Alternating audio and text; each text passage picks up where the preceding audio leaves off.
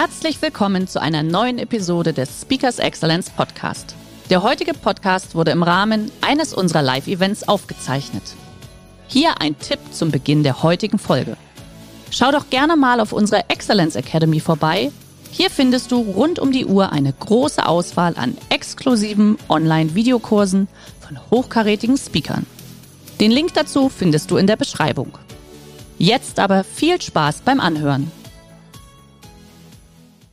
Heute geht es aber so ein bisschen über diesen Überblick, äh, über das, was kommt, über das, was wir gerade erleben in dieser neuen Welle der dritten Dekade der Digitalisierung. Und da habe ich ein bisschen was mitgebracht. Und nur für den Fall, dass Sie glauben, Sie haben mich schon mal gesehen. Äh, zuletzt wurde ich heute Morgen im Flugzeug erkannt, weil ich bin immer der, der im Fernsehen dann erklären muss, wenn irgendwas schiefgegangen ist, wenn bei der Lufthansa der Flieger nicht fliegt, weil die IT nicht geht und so weiter. Da, dann werde ich gerne mal angerufen. Äh, man macht sich damit natürlich furchtbar beliebt, zumindest bei den Firmen Personen, die da äh, dann betroffen sind. Aber man hat natürlich so ein bisschen einen Background auch und gerade wenn es um die Live-Fälle geht. Und das hat der Mario gerade gesagt. Ich äh, versuche immer die Brücke zur Praxis zu schlagen. Deswegen engagiere ich mich auch äh, in dem Lehrauftrag etwa bei der Hochschule der Polizei hier in Brandenburg und habe eine Forschungsprofessur in China auch und gerade weil ich glaube oder inzwischen fest davon überzeugt bin, dass vieles von dem, was jetzt in Zukunft passiert, gar nicht mehr unbedingt aus dem Silicon Valley kommt, sondern aus dem Silicon Asia. Aber was habe ich Ihnen mitgebracht für diese ja, knappe Dreiviertelstunde, die wir gemeinsam haben? Ich möchte mit Ihnen einfach mal starten und sagen, okay, wo stehen wir denn gerade? Ja, die, die dritte Dekade der Digitalisierung habe ich das erste beigetragen und dann so eine kritische Bestandsaufnahme machen. Äh, wie stehen wir denn in Deutschland überhaupt da? Ja, ne, wir reden über Behörden und Faxgeräte immer zu, aber äh, was ist denn da wirklich los? Äh, sind wir überhaupt noch dabei im großen Spiel? Insbesondere wenn es um so Themen wie künstliche Intelligenz und Co. geht. Und da, das hat der Mario ja auch schon gerade akzentuiert, schauen wir natürlich auch mal so ein bisschen über die Grundideen hinaus und schauen natürlich auch, ganz äh, typisch deutsch natürlich, was kann schiefgehen, worauf müssen wir achten, wenn wir jetzt dieses Thema Digitalisierung weitertreiben, gleich ob im eigenen Unternehmen, gleich im Kundenprojekt oder letztendlich auch nur für vielleicht das ein oder andere Thema bei Ihnen zu Hause. Starten wir einfach mal direkt rein zu den Meilensteinen der Digitalisierung. Und äh, ja, die Älteren unter Ihnen werden sich an dieses Ding hier links außen erinnern. Ähm, das war nämlich in den 90er Jahren eins der zwei Meilensteine, die es gab, nämlich das Massenmarkt Mobiltelefon und kurz darauf, äh, Mitte der 90er Jahre, Internet für alle.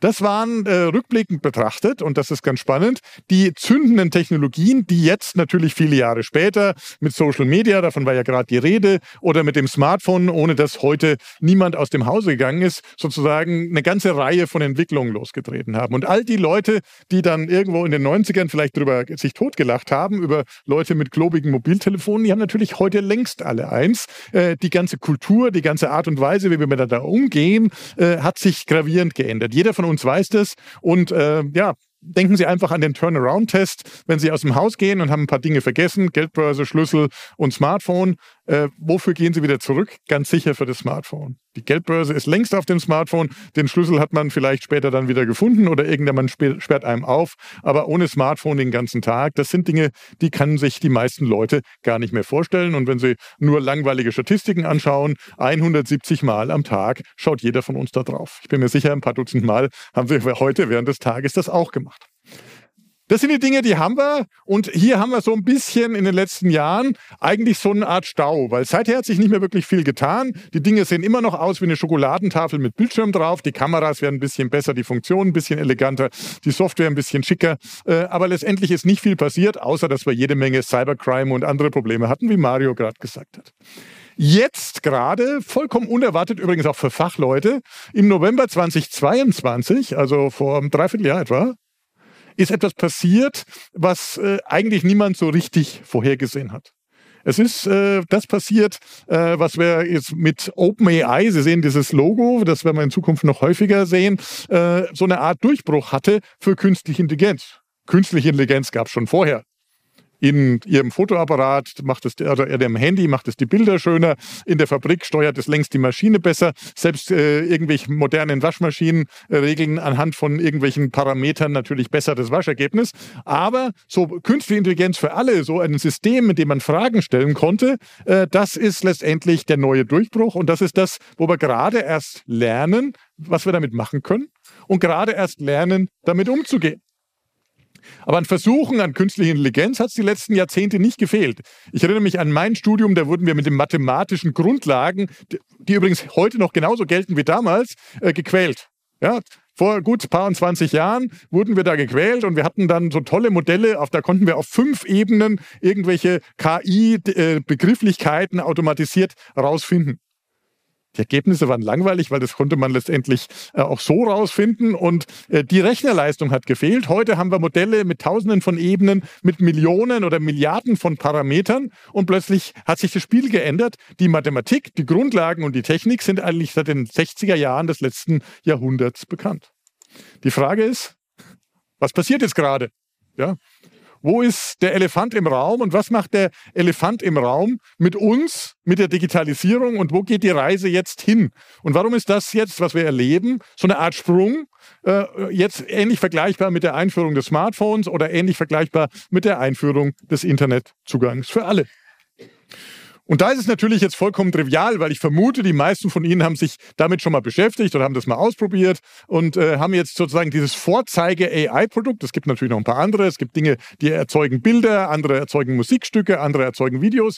Aber das bekannteste ist natürlich von OpenAI eine Software namens ChatGPT und die kann im Prinzip alles oder in den Medien werden der Wunderdinge zugeschrieben. Also, wir können Informationen suchen und zusammenfassen. Das ist furchtbar nützlich. Das konnten wir mit einer Suchmaschine auch, aber natürlich nicht so schön und nicht zu schick. Also schreibe mir quasi so eine Art Aufsatz zu irgendeinem Thema, geht dann natürlich. Ein Werbetext. Ja, Riesendebatte in allen Werbeagenturen. Ja, was mache ich denn jetzt, wenn meine Werbetexte oder Werbemails plötzlich automatisiert geschrieben werden und nicht mehr drei Stunden brauchen für eine Mail, sondern zehn Sekunden? Ja?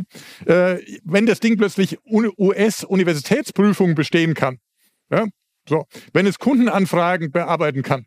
Das, das, haben, das Thema mit Kundenanfragen haben wir schon länger. Also wir haben seit Dekaden so Sachen wie Callcenter und wenn Sie jemals auf der Kundenseite da waren, wissen Sie ja, na, das ist eher so meistens ja so eine Art Abwehr des Kunden, so nach dem Motto, irgendwann wird er schon aufgeben und uns in Ruhe lassen. Äh, und da äh, ändert sich gerade was, weil jetzt ist es plötzlich möglich, diese Chatbots, die wir schon seit Jahren haben, so zu konstruieren, dass sie auch halbwegs sinnvolle Informationen rausgeben. So. Das, das ist ein Paradigmenwechsel. Es ist eine gewisse Hoffnung für die Kundschaft, aber äh, wir wissen, wissen letztendlich noch nicht, wo das hinführt. Also wir Alten. Ihre Kids wissen das natürlich schon lange. Also die haben schon lange herausgefunden, dass so Sachen wie Hausaufgaben machen, eine Textanalyse von irgendwie äh, Schillers Glocke oder irgendwie der Fänger im Rocken oder was man dieses Jahr gerade so macht in der Schule, natürlich sehr, sehr viel eleganter äh, geht. Ähm, und äh, äh auch in dem Hochschulbereich, in dem ich ja tätig bin, haben wir ab und zu die Fälle, dass ich sage, okay, irgendwie sieht das seltsam aus, was jetzt die studierende Person da gerade eingereicht hat. Was noch nicht geht, ist übrigens, und das finde ich sehr, sehr witzig, das Abitur in Bayern zu bestehen. Das hat ChatGPT noch nicht geschafft. Die, die Fragen noch schwer, äh, schwer genug. Aber Sie merken, so im Prinzip kann ich mit diesem Ding schon eine Menge Dinge bauen und jede Menge Firmen nutzen das schon aktiv. Nutzen das schon aktiv, selbst die Firmen, die um sich selber einen großen Hype machen. Also zum Beispiel so Sachen wie Hedgefonds. Ja? Hedgefonds sind so die Zauberer am Kapitalmarkt, die mit viel Know-how und irgendwelche besonderer menschlicher Intelligenz irgendwelche Dinge tun und Anlageentscheidungen treffen und damit potenziell Milliarden verdienen oder auch verlieren. So. Und da kriegt man so, so Botschaften sagt, ah, okay, ja, äh, die ganze Arbeit, die vorher die Analysten gemacht haben, die, die Nachwuchskräfte, die dann nächtelang irgendwelche Dinge analysiert und berechnet haben, das macht jetzt ChatGPT. Genauso in großen Anwaltskanzleien. 500 Seiten Verträge bis morgen durchlesen war meistens ein Job von jungen Anwälten. Das sind Dinge, die können Sie äh, mit gutem Gewissen an eine AI, nicht vielleicht an ChatGPT, inzwischen auslagern und finden diese Schwachstellen in Verträgen vielleicht mindestens genauso schnell. Also hier ändert sich ein bisschen was. Hier ändert sich ein bisschen was. Und äh, wir merken es im Augenblick an der großen gesellschaftlichen Debatte, die da tobt. Ja? Äh, brauchen wir dann noch die ganzen Junganwälte? Brauchen wir noch die Nachwuchs-Hedgefondsmanager? Brauchen wir noch den Lehrer, wenn vielleicht die Prüfung auch von ChatGPT abgehalten und korrigiert werden kann? Also hier sind eine ganze Reihe von Fragestellungen, über die wir natürlich debattieren müssen. Und hier ändert sich eine Menge Dinge, weil äh, jeder von uns kennt den Begriff und hat es vermutlich äh, heute auch schon gegoogelt. Ja? Google ist bisher das Synonym für Internetsuche. Warum? In Deutschland 94 Prozent Marktanteil, vollkommen klar, ja. Und dann gab es noch Bing, ja. Wer kennt das noch? Bing, das ist das, was auf Ihrem Windows-Rechner, wenn Sie einen haben, vorinstalliert ist. Und niemand hat es gemocht. Meistens hat man dann gleich doch äh, bei Bing nach Google gesucht, ja, und dann weitergemacht. So. Und das Interessante ist, und das finde ich wirklich witzig, Bing war jahrelang nicht nur schlecht und uncool, jetzt hat aber Microsoft eine Kooperation mit OpenAI und plötzlich ist Microsoft-Suche cool. Ja, das heißt, wenn man jetzt zum Beispiel nach einem meiner Bücher sucht, ein Buch, was ich mit einer wunderbaren Co-Autorin Julia Finkeisen zusammengeschrieben habe, äh, dann findet Bing jetzt nicht nur irgendwie ein Klotz und einen Link zu Amazon oder einen Link zum Campus oder einen Link zu meiner oder ihrer Website, sondern findet einfach äh, einen schönen Satz inklusive dann auch Quellen. Ja? Dass die Quellen jetzt nicht besonders schlau gewählt sind, meinetwegen, aber äh, es ist durchaus ein Ergebnis, mit dem man was anfangen kann. Und es ist eine dramatische Veränderung in der Art und Weise, wie wir Internetsuche betreiben. Das hatten die meisten noch gar nicht begriffen, äh, was da passiert. Äh, auch und gerade mit den Sekundäreffekten. Ich bin großer Fan von über den Tellerrand hinausschauen und der Frage äh, zu schauen, was passiert denn mit den Dingen, die wir jetzt haben, in ein, zwei, drei oder fünf Jahren. Und da geht es wirklich spannend, weil wir jetzt gerade das erleben, was wir vor ein paar Jahren schon mal erlebt haben. Na, mit der Einführung der Suche nach dem Google-Modell haben sich die Internetseiten geändert. SEO, Search Engine Optimization ist jeder Mann hier oder jede Frau hier im Be Raum natürlich ein Begriff. Wir haben die angefangen, die Webseiten zu ändern, so zu bauen, dass sie Google versteht. Jetzt die nächste Generation der Webseiten wird so gebaut, dass sie von der AI verstanden werden. Das haben wir überhaupt noch nicht begriffen, was da passiert, aber das ist eine der wesentlichen Folgen, die wir in Zukunft sehen werden. Und wir merken und wir merken, diese Erschütterungen kommen näher und die Themen sind plötzlich en vogue und plötzlich wichtig. Ja, überall auf der Welt, nur vielleicht nicht ganz so in Europa oder in Deutschland. Wenn wir einfach mal schauen, wo stehen wir denn jetzt gerade und einfach nur mal so ein paar bisschen reinschauen, dann muss man sagen, ja, das Faxgerät in der Amtsstube ist noch nicht ganz tot und ja, ich habe ab und zu auch, da ich Arbeitgeber und Ausbilder bin, mit Behörden zu tun. Ja, und gerade gestern habe ich mir da anhören müssen, nein, nein, wir brauchen das Original, haben Sie keinen Rückumschlag bekommen, bitte schicken Sie uns das unbedingt per Post. So, äh, oder per Fax. Ja, so. Und da, da sind wir letztendlich äh, inzwischen immer noch so, dass wir selbst im europäischen Vergleich ja, äh, nicht der Einäugige und der Blinden sind, sondern so eigentlich so durch die Gegend laufen. Sie sehen hier Digitalisierungsindex EU-Länder. Eigentlich ist nur der Norden so richtig gut unterwegs. Aber wenn wir das weltweit vergleichen würden, etwa mit Nordamerika oder gar mit Asien, China, was da gerade passiert, äh, dann sind wir letztendlich äh, rettungslos abgehängt. Äh, rettungslos abgehängt sind übrigens auch die meisten Branchen, ja, wenn wir das nur innerhalb von Deutschland betrachten. Äh, und, äh, und jetzt wird es dramatisch, da habe ich noch keine Grafik dazu, weil die, die Zahl ist zu neu. Äh, gerade gab es eine große Studie ähm, von Stanford, wo fließen Investitionen in dieses neue Thema AI rein. Und da ist, wurden nur berechnet nicht staatliche Investitionen. Also wo wurde Venture-Kapital oder sonstige Investments nachweisbar in das Thema AI gekippt? Na, werden Sie sehen, ah ja, USA über 100 Milliarden, China weiß man nicht so genau, vermutlich ähnlich hoch. Und dann kommt Deutschland, was, was meinen Sie, wo das liegt? 8 Milliarden. Also die haben das ungefähr zwölffache äh, investiert die Vereinigten Staaten derzeit. Und obwohl jeder von der Politik nicht müde wird, an der Bedeutung von äh, Künstliche Intelligenz und Co. zu schrauben, äh, es passiert de facto viel zu wenig und wir haben im Augenblick genau ein AI-Unternehmen von Weltbedeutung. Das ist die Firma DeepL in Köln und die sind hochfokussiert auf äh, elektronische Übersetzungen. Dazu gleich noch ein bisschen was. Und wir haben so einen Runner-up, Aleph Alpha in Heidelberg, die versuchen sozusagen sich so mit dem eigenen Modell, aber können allein aufgrund der Investitionen mit den großen Modellen, da geht es nur um Rechnerleistung, Kapazität, Ressourcen und letztendlich um Geld, nicht wirklich mithalten. Also insofern müssen wir natürlich genau schauen, wo geht die Reise hin? Und wir müssen natürlich auch schauen, was ist denn wirklich drin? Ja? Stimmt das alles, was uns da von Big Tech, von OpenAI und Co. zum Thema äh, ja, äh, künstliche Intelligenz erzählt wird? Ist es stichhaltig, wenn jetzt der Sam Altman, also der äh, Chef da von OpenAI, der gerade von Microsoft nochmal 10 Milliarden nachbekommen hat, damit er schön weiterentwickeln kann, äh, stimmt es, wenn der sagt, wir müssen äh, äh aufpassen, dass uns das nicht alle umbringen wird? Sie kennen die vielleicht die Debatte. Künstliche Intelligenz wird uns alle töten, weil das wird irgendwann schlau. Das muss ich sagen, nein, Ja? Sie, das wird auf absehbare Zeit nicht passieren, zumindest nicht mit dem Entwicklungsstrang, den wir jetzt haben.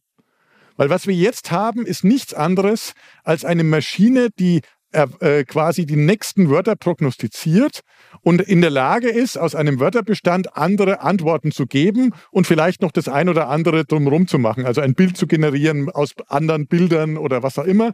Es gibt keine Maschine, die auf den roten Knopf kriegt und die Atomraketen startet oder auch nur das Stromnetz abschaltet. Das ist Science Fiction. Und das ist, meine Damen und Herren, vor allen Dingen Marketing.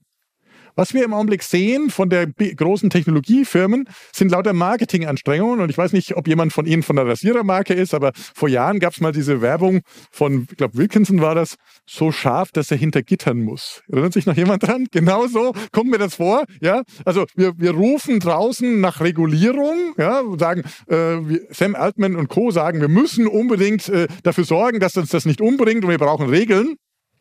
Gemeint ist, wir brauchen Regeln für die anderen, dass die anderen aufhält, sozusagen aufzuschließen. Warum ich das so, so deutlich sage, dazu gleich noch ein bisschen mehr. Ja, das ist ein globaler Wettbewerb. In diesem Wettbewerb ist noch nicht alles verloren, auch wenn wir gerade gehört haben, bei den Investitionen passiert nicht viel.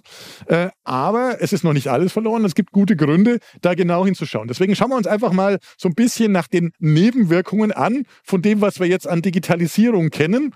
Und äh, ich fürchte, es wird so ein bisschen schlimmer. Ja? Sie kennen das? Die griechische Mythologie, der Sisyphus, der immer den Stein da hochwälzt. Und das ist durchaus eine schöne Metapher für das, was wir in den letzten Jahrzehnten ja, uns angewohnt haben. Ja?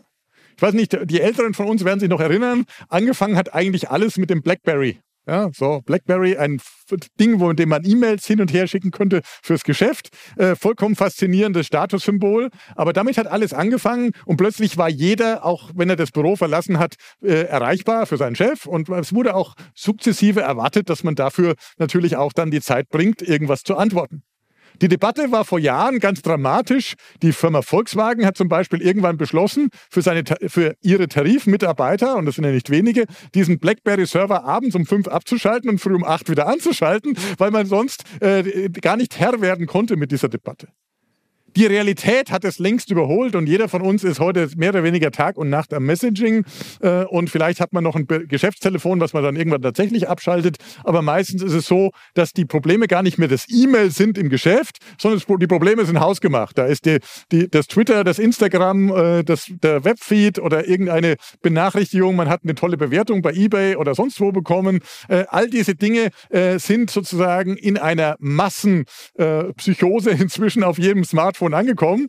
Äh, aber auch das ist letztendlich nichts Neues. Ich verspreche Ihnen nur, es wird furchtbar viel dramatischer. Die Grundthematik ist eigentlich schon längst erschlossen. Ja? Also das war ein Buch von mir, was ich 2010 erstmals veröffentlicht habe und was bis 2019 immer neu aufgelegt wurde. Und der Titel sagt schon alles. Ja? Wir sind selber reingelaufen in die Internetfalle. Es hat, und natürlich die Technologieplattformen haben uns die gestellt, aber wir haben es letztendlich selber versaut in gewisser Art und Weise. Und so langsam merken wir so Digital Detox und Entzug und auch mein äh, wunderbarer Vorredner, ich habe das zum Teil noch gehört, hat ja auch sehr, sehr deutlich gemacht, worauf es wirklich ankommt. Und ich glaube, über auf Smartphone gucken hat er nichts gesagt. Aus gutem Grund. Ein anderes Thema, was da wichtig ist, ist, äh, das kommt auch alle paar Jahre. Das sieht aus wie eine aktuelle Schlagzeile, aber das, das ist schon fünf Jahre alt. Alle paar Jahre in der Digitalisierung kommt, wir werden alle sterben. Nein, also nicht jetzt so wie heute, sondern wir werden alle unseren Job verlieren. Das kommt auch gerade wieder. Äh, und die Frage ist, was ist denn da dran? Und äh, wenn Sie dann noch genauer hinschauen, dann gibt es ja immer noch die, die Debatte Gender, Männer und Frauen. Ja, was passiert? Auch aus 2018. Da sind innerhalb von zwei Tagen zwei Studien erschienen. Die eine sagt, Sie sehen den Titel, Digitalisierung gefährdet die Jobs von Frauen. Und äh, die äh, andere Studie in einer anderen Zeitung sagt, vor allen Dingen Männer werden ihren Job los. So. Also ich komme aus Süddeutschland, das haben Sie schon gemerkt. Ja, bei uns würde man sagen, nichts Genaues weiß man nicht. Ja, das war so immer das, die Worte meiner Großmutter, wenn sie nicht mehr weiter wusste. Und genau so ist es im Prinzip auch. Ja, wir sind nicht schlauer als vor fünf Jahren. Äh, wir sind auch nicht schlauer als vor paar und 20 Jahren. Äh, meine erste wissenschaftliche Arbeit, an der ich mitgearbeitet habe, Sie sehen den Thomas Köhler, da war ich noch äh, äh Studierender an einer Universität und habe mit meinem Professor damals ausgerechnet, was in dieser ersten Welle der Digitalisierung, Sie erinnern sich, äh, Internetzugang für alle und so weiter, Web, World Wide Web und so weiter, hatten wir da schon, was in dieser ersten Welle der Digitalisierung dann noch übrig bleibt von der Arbeitswelt. Und wir haben dramatische Zahlen gehabt, minus 18 Prozent in den meisten Professoren. Äh, genau die Zahlen, die übrigens heute zum Thema ChatGPT auch wieder kommen, nur halt von Unternehmensberatung und anderen Forschern. Äh, ich war noch nie so stolz drauf, meine Damen und Herren, so dramatisch falsch gelegen zu sein in meinem Leben, weil, wie wir alle wissen, die Nettoeffekte dieser ersten Digitalisierungswelle waren durch die Bank positiv, weil wir haben schlicht übersehen, dass es eine Menge neuer Berufe geben wird. Ja, Social Media Manager oder what the heck, Website Designer gab es halt nicht als Beruf. Das heißt, die Berufe haben sich selber erfunden, die Berufe haben sich selber gemacht. Und diese Debatte haben wir gerade wieder. Wir wissen noch nicht genau, wie es auskommt. Ja, so äh, im Augenblick gibt es so eine, eine große Debatte, aber wir wissen natürlich, es hat jetzt nichts mit dem Beruf an sich zu tun, sondern es hat mit der eigenen Aufgabe zu tun. Nur in Sonderfällen, hier bei den Übersetzern zum Beispiel, hier in dem Fall EU, zum, äh, ist es so, da kann man sagen, ah, da ändert sich tatsächlich was, weil maschinelle Übersetzung ist halt jetzt, und das ist ein wichtiger Begriff, der jetzt kommt, gut genug. Ja? Und das ist vieles von dem, was wir mit äh, künstlicher Intelligenz bekommen, ist gut genug. Das ist nicht richtig gut im Sinne von Spitzenware, Spitzenqualität, sondern das ist gut genug im Sinne von es reicht für den Alltagsgebrauch. Und das ist das eigentlich Gefährliche, ja? Wenn Sie in Ihrem Beruf nur Mittelmaß produzieren, egal was Sie machen, ob Sie Werbetexter sind, Übersetzer, Buchautor oder sowas, dann werden Sie hinweggefegt.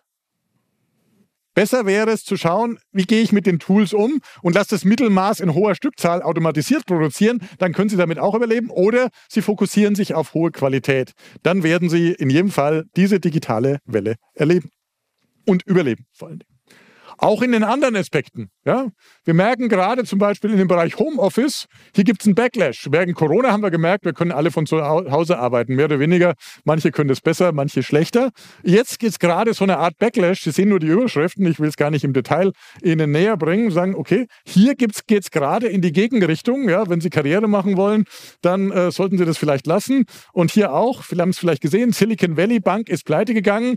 Inzwischen gibt es ernstzunehmende Stimmen, die sagen, diese Silicon Valley Bank ist pleite gegangen, weil die Leute nicht vernünftig miteinander kommuniziert haben, weil die alle im Homeoffice saßen. So.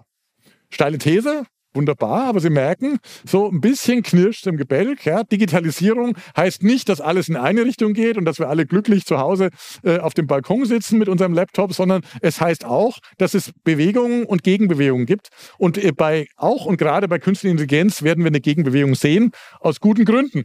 Ja, also nur mal, wenn Sie mal googeln, Tesla-Unfall. Ja, Tesla verspricht seit 2014 ein Autopilot, also ein Auto, was selber fährt. Ja, tatsächlich ist es nicht unbedingt immer so weit. Also ich habe jetzt keinen Tesla. Ist jemand Tesla? Hat jemand einen Tesla hier? Okay, will keiner zugeben. Ja. Äh, äh, die wichtigste Botschaft ist, das, was aus einer KI rauskommt, ist nicht unfehlbar. Ja. Also da gibt's äh, jede Menge Beispiele, das sind halt die, die drastischen. Äh, auf dem Computer sind die Beispiele vielleicht nicht so drastisch. Also wenn Sie jetzt zum Beispiel hier schauen, eine Kollegin aus Zürich hat jetzt bereits äh, Ende letzten Jahres gesagt, ja, ChatGPT erfindet Quellen. Ja, das ist keine große Überraschung. In den USA ist gerade ein Anwalt aufgeflogen, äh, der bei Gericht irgendwie einen Schriftsatz eingereicht hat mit lauter erfundenen Quellen. Was war passiert? Er hatte ChatGPT gefragt nach Referenzfällen äh, äh, und in den USA gilt das Case Law. Das heißt, die meisten Gerichtsverfahren haben jetzt nie, weniger auf Gesetze, sondern beruhen auf irgendwelchen vergangenen Gerichtsentscheidungen. Und äh, was er gemacht hat, er hat einfach ChatGPT gefragt, hat seine Kunden, ich würde mal sagen, vermutlich betrogen, weil er hatte jede Menge normal abgerechnet und hatte dann lauter falsche Quellen und hatte jetzt tatsächlich erstmals eine Geldstrafe bekommen. Das, diesen Fall gab es vor Gericht, äh, weil er einfach mit ChatGPT geschummelt hat. Und im Kleinen schummelt es auch. Also hier jetzt, wenn man dann fragt nach mir, ja, welche Bücher hat, hat Thomas Köhler geschrieben? Also ich glaube, ich weiß das. Ich habe alle 16 selber geschrieben. Dann kommen hier fünf Bücher. Eins, zwei, drei, vier, fünf. Die ersten zwei stimmen die Obertitel, die anderen haben mit mir nichts zu tun. Hier stimmt der Untertitel nicht und in dem Fall stimmt auch der Untertitel nicht und die Jahreszahlen stimmen auch nicht. So, was soll ich denn mit den Ergebnissen anfangen? Bitteschön ich würde mal sagen, 80 Prozent falsch wäre noch gut erwischt. Ja? So. Und das ist, sind Dinge, die sind trivial, die sind im Internet findbar, die sind in der Datenbestand äh, von OpenAI und ChatGPT längst drin. So. Und das ist die große Gefahr, dass wir Vertrauen haben zu Dingen, die einfach nicht funktionieren oder noch nicht funktionieren. Hätten wir mal lieber das Kleingedruckte gelesen. Und ich glaube, niemand im Raum, der ChatGPT ausprobiert hat, hat das getan. Also ich habe es inzwischen für Sie getan und Sie müssen eigentlich nur erste, den ersten Satz lesen. ChatGPT writes plausible sounding but incorrect or nonsensical answers sometimes. Übersetzung glaube ich nicht nötig. So. What the fuck? Und da wollen wir unser Business mit revolutionieren? Ich weiß nicht, wie das gehen soll. So, äh, die Folgen sind klar, ja. Early Adapter haben schon Probleme, ja. Hier haben wir gerade Samsung-Employees äh, wurden schon äh, geschimpft, wenn sie das benutzen, weil so ein paar schlaue Leute von Samsung, übrigens Samsung Semiconductor, tolle Firma, für die war ich auch schon mal tätig, äh, aber äh, in Korea haben dann Leute ihren, den Quellcode für irgendwelche Mikroprozessoren mal eben in ChatGPT geschickt und sagt, finde mir den Fehler haben natürlich nicht gelesen, dass die Dinge dann ewig da drin bleiben. Ja, Geschäftsgeheimnisse mal eben verloren. Äh, und ja, so schnell geht's heute. Ja, so. ähm, Sie merken meinen Fokus auf Cybersicherheit natürlich hier auch raus. Äh, bei Apple ist es auch so, nee, nee, bitte auf keinen Fall. Ja? Und äh, zwischendurch hat Italien, ja, ausgerechnet Italien, sonst in Sachen Datenschutz und Co. ja eher lässig unterwegs. Zumindest, wir haben Kunden aus Italien, deswegen okay, gut. Die italienische Datenschutzaufsicht hat ChatGPT einen Monat lang in Italien komplett verboten im Frühjahr und gesagt hat, das ist nicht mit der DSGVO vereinbar. Es ist übrigens aus meiner Sicht immer noch nicht vereinbar. Äh, wenn ich da irgendwelche Dinge hochlade und wenn ich eine Frage stelle, lade ich automatisch was hoch, dann erzeuge ich unter Umständen ein äh, Datenschutzproblem. Sozusagen, das ist ja langweilig. Ja, aber es ist wichtig, wenn man das im betrieblichen Umfeld macht, kann das zu massiven Konsequenzen führen. Also hier passiert eine Menge, hier sind eine Menge Dinge, äh, die dann nur dahin kulminieren, dass äh, dieses ganze AI-Zeug natürlich auch ein dramatischer Klimakiller ist. Ganz ohne künstliche Intelligenz haben wir heute schon 4% des weltweiten CO2-Ausstoßes allein in Verbindung mit den großen Rechenzentren auf der Welt. Ich weiß das, ich habe schon Rechenzentren geplant und inzwischen plant man natürlich auch mit äh, CO2-neutral und irgendwelchen Berechnungsmethoden. Trotzdem ist das jetzt schon ein Problem. Und künstliche Intelligenz, da wissen wir noch gar nicht, was das alles ist. Ja, hier gibt es dann so Sachen, äh, ein einziges AI-Modell einmal trainieren und dann wurde es noch nicht einmal benutzt, äh, ist so viel wie fünf, fünf Autos ein ganzes Autoleben lang zu fahren, also eine Million Kilometer. So. Oder hier, wie, wie, wie berechne ich das? Äh, hier gibt es verschiedene Methoden, das zu machen. Da stehen wir erst am Anfang und da werden die großen Technologiefirmen plötzlich furchtbar einsilbig. Da wissen Sie zwar, das hat jetzt 10 Millionen gekostet, das Modell zu trainieren, aber da können Sie einfach nur sozusagen hinten, wenn Sie es ernst nehmen, einfach mal überschlagen und sagen, okay, was ist denn mit diesen 10 Millionen passiert? Ja, der ging natürlich in Rechnerleistung, in Strom, äh, in Connectivity und alle möglichen anderen Dinge. Also da ist, rollt eine riesige Welle auf uns zu. Äh, ich sage Ihnen, das wird eins der großen Klimathemen, die wir brauchen und da brauchen wir dringend Lösungen und äh, die sind nicht so einfach in Sicht. Also bei aller Freude über die Nützlichkeit, auch hier haben wir im Prinzip Prinzip eine verheerende Bilanz. Sie sehen es hier auf dieser Folie. Jetzt können wir alle heimgehen. Nein, es kommt noch ein kleiner Twist, wenn Sie gestatten. Es ist zu teuer, wir haben keinen Datenschutz, die Geschäftsgeheimnisse sind verloren, äh, es, meistens liefert es Unsinn und die Klimabilanz ist verheerend. Also sollten wir das Ganze lassen, nach Hause gehen, oder? Nee, oder? Ich habe, glaube ich, noch eine bessere Idee. Und die bessere Idee kommt ausgerechnet von Google. Google ist jetzt so ein bisschen der Zweite in dem Spiel. Die sind so ein bisschen hinterher. Und das sollten Sie mal tatsächlich mal googeln. Es gibt nämlich ein geleaktes internes Memo äh, für den Vorstand bei Google. Und da steht so ein bisschen, we have no mode. Also nicht Meet, sondern Mode. Mode ist der Burggraben. Das heißt, wir haben keinen Abstand zu den anderen. Wir sind nicht verteidigungsfähig, heißt es auf Deutsch. So. Und was dann da steht ist, und das ist wirklich hier interessant, äh, die haben diese verschiedenen äh, ähm, AI-Modelle, die gerade gängig sind, bewertet. ChatGPT ist hier vorne grün, BART ist das Google eigene, ist blau. Und das Lama ist das, was äh, Meta die Firma, wie früher Facebook hieß, rausgibt und das ist Open Source. Lama, Alpaca und Vicuma. Alpaca und Vicuma, das sind Dinge, die verwenden wir zum Beispiel bei irgendwelchen Tests. Vicuna basiert alles auf Lama und Sie sehen, naja, das La Vicuna als Open Source Modell äh, mit minimalen Ressourcen ist fast so gut wie dieses riesen Google Bart und das ist wiederum fast so gut äh, wie das, was OpenAI kann. Auf Deutsch gesagt, äh, ändert sich gerade diese Welt nach dem Vorpreschen von OpenAI und Google ändert sich die Welt, weil Open Source auch in der Vergangenheit schon ganz wichtig für die Entwicklung der Digitalisierung, plötzlich die Dinge einfach für einen Bruchteil des Geldes kann und plötzlich sind wir alle wieder im Spiel. Plötzlich sind die Entwickler wieder im Spiel und plötzlich gibt es so lustige Sachen. Ich könnte es Ihnen nachher zeigen, wenn Sie es sehen wollen. So ein, so ein äh, Modell läuft zum Beispiel auch auf einem Google Smartphone. Ja, die Rechnerleistung von dem Google Smartphone reicht für ein kleines AI-Modell. Da können Sie natürlich nicht die ganze Welt abbilden, aber das Wissen, was Sie vielleicht in Ihrem Unternehmen haben, domainspezifisch, läuft in jedem Fall auf einem guten PC oder auf einem Smartphone. So. Und das verändert die Welt. Da wird die Reise hingehen, weil da sind plötzlich die Chancen da, dass man auch in dem Unternehmen, in dem man gerade ist, einfach mal schaut. Und ich habe es gerade mit, mit einem Versicherungsunternehmen diese Debatte, dass, wir, dass die versuchen, einmal das Branchenwissen zu sammeln und einmal das Wissen, was sie in ihrem eigenen Unternehmen haben, also etwa über die Kfz-Versicherung und daraus sozusagen eine AI bauen, die nur dieses eine Thema kann. Und fragen Sie notfalls ihr irgendjemand im Hause, der sich, ich würde sagen, mit sowas auskennt, aber bereit ist, mit sich mit sowas zu beschäftigen, weil nie waren die Einstiegshürden geringer als heute. Nie war es so einfach, sozusagen damit zu starten, äh, in eine Zukunft, die uns tatsächlich allen helfen kann und vor der mir nicht bange ist. Sie haben es vorhin gesehen. Äh, also eins ist ganz sicher, wir werden auch in Zukunft es schaffen, mit dieser neuen Technologiewelle klarzukommen. Wir werden auch in Zukunft äh, den Unterschied erkennen zwischen der Karte, die wir haben, also der Übersicht über das Territorium und dem tatsächlichen Territorium. Und rauszufinden, wie es tatsächlich aussieht, haben wir nicht aus dieser zweidimensionalen Karte. Wir müssen schon los. Wir müssen schon los in die Berge. Wir müssen uns das selber anschauen. Wir müssen das selber ausprobieren. Und dazu, glaube ich, ist jetzt die richtige Zeit. Dabei wünsche ich Ihnen viel Erfolg. Bleiben Sie dran. Der heutige Vortrag hat dir gefallen? Dann schau dich doch gerne auf unserem Kanal um oder sei live bei einem Forum dabei. Weitere Informationen findest du in der Beschreibung. Bis zum nächsten Mal.